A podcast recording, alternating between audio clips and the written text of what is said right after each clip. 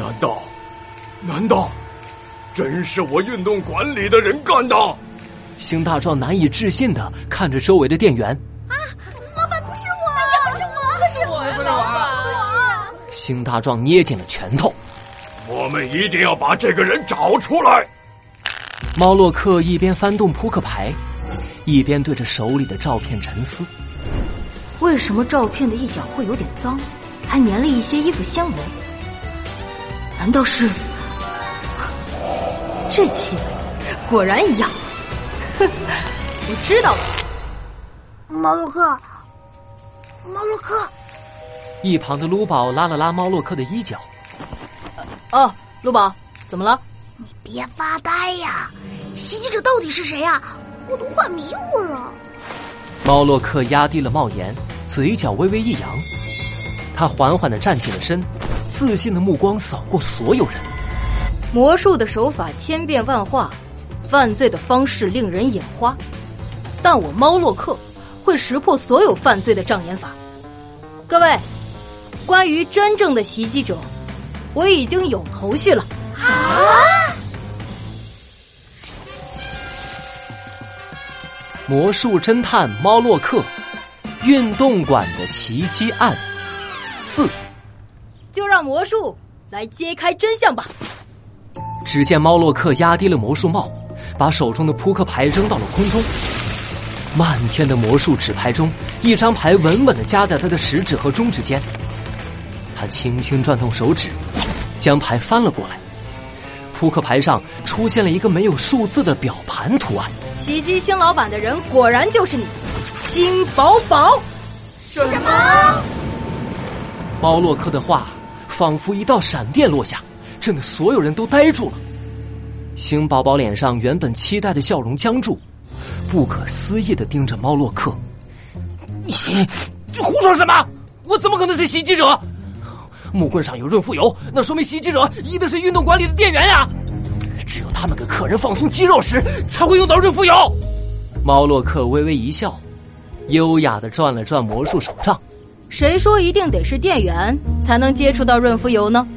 啊，这，那，那这些店员也有嫌疑。你凭什么说我是袭击者？新宝宝，我问你，在发现晕倒的新老板之后，你有没有动过地上的木棍？当然没有。确定？确定。很好。那么，猫洛克的眼睛眯了起来，举起了手中的照片。指着照片上那沾了衣服纤维、脏了的一角，这个你又怎么解释呢？解释什么？哪里有问题吗？星宝宝怒目瞪着猫洛克，周围人们的脸上也露出茫然的神情。呵呵，大家仔细看，照片这一角之所以脏了，沾上了一些纤维，是因为照片上也沾了润肤油。什么？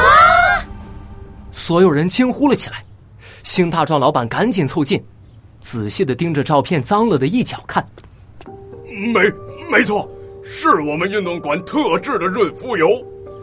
因为润肤油有粘性，照片放你口袋里的时候才会沾上你衣服上的纤维。所以，星宝宝，你的手之前也接触过润肤油，对不对？我，我，星宝宝愣在了原地，眼底深处闪过一丝慌乱。猫洛克的眼神慢慢变得锐利起来。既然你否认动过地上的凶器，那你手上的润肤油又是从何而来？请你回答我。我怎么知道？可能是我不小心沾上了。没错，一定是这样的。这什么也说明不了。我有不在场证明的。星宝宝慌乱的抢过猫洛克手中的照片，举到所有人的面前展示。瞅瞅，都瞅瞅，我的不在场证明，看清楚啊！照片上钟楼的时间清清楚楚的显示是三点二十分。大壮叔叔被袭击的时候，我可是在中央大街的钟楼旁边。就在星宝宝得意的扬着手里的照片时，猫洛克的脸上露出了神秘的笑容。哼哼，我一直很奇怪，既然你是来找你星大壮老板要钱的，为什么会随身带着照相机自拍呢？我。我喜欢拍照不行啊？当然可以，但为什么不用手机自拍呢？不是更方便吗？你管我，我乐意。不，你不用手机自拍，是因为手机拍照不仅会显示拍照的日期，还会显示拍照的具体时间，这样你的不在场证明就不成立了。所以你不能用手机拍，只能用这种只显示拍照日期的相机拍。星宝宝愣愣的看着猫洛克，身体抖了抖。胡说八道，这都是你的猜想。反正，反正我有不在场证明。猫洛克压低了魔术帽，嘴角露出了一丝微笑。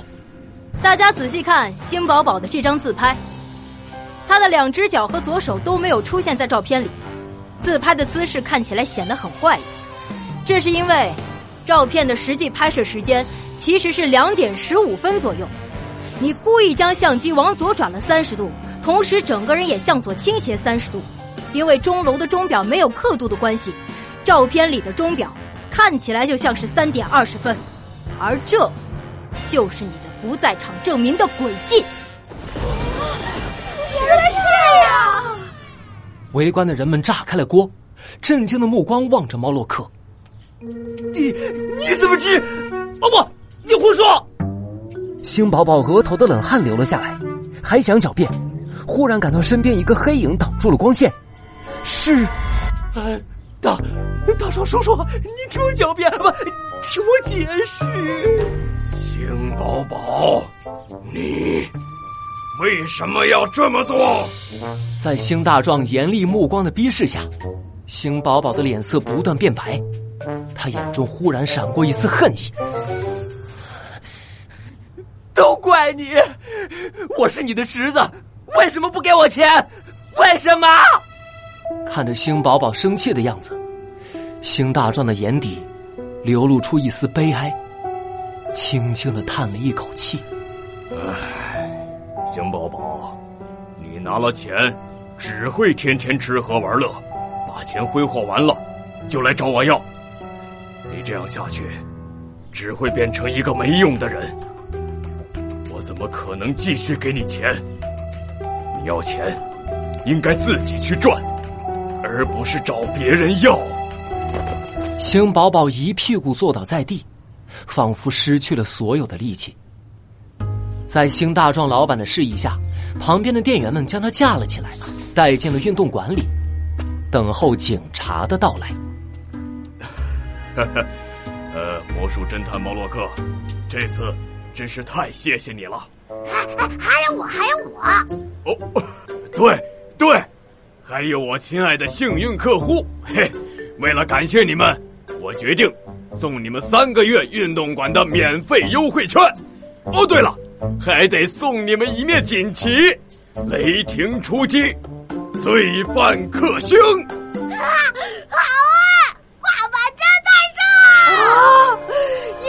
锦旗饶了我吧。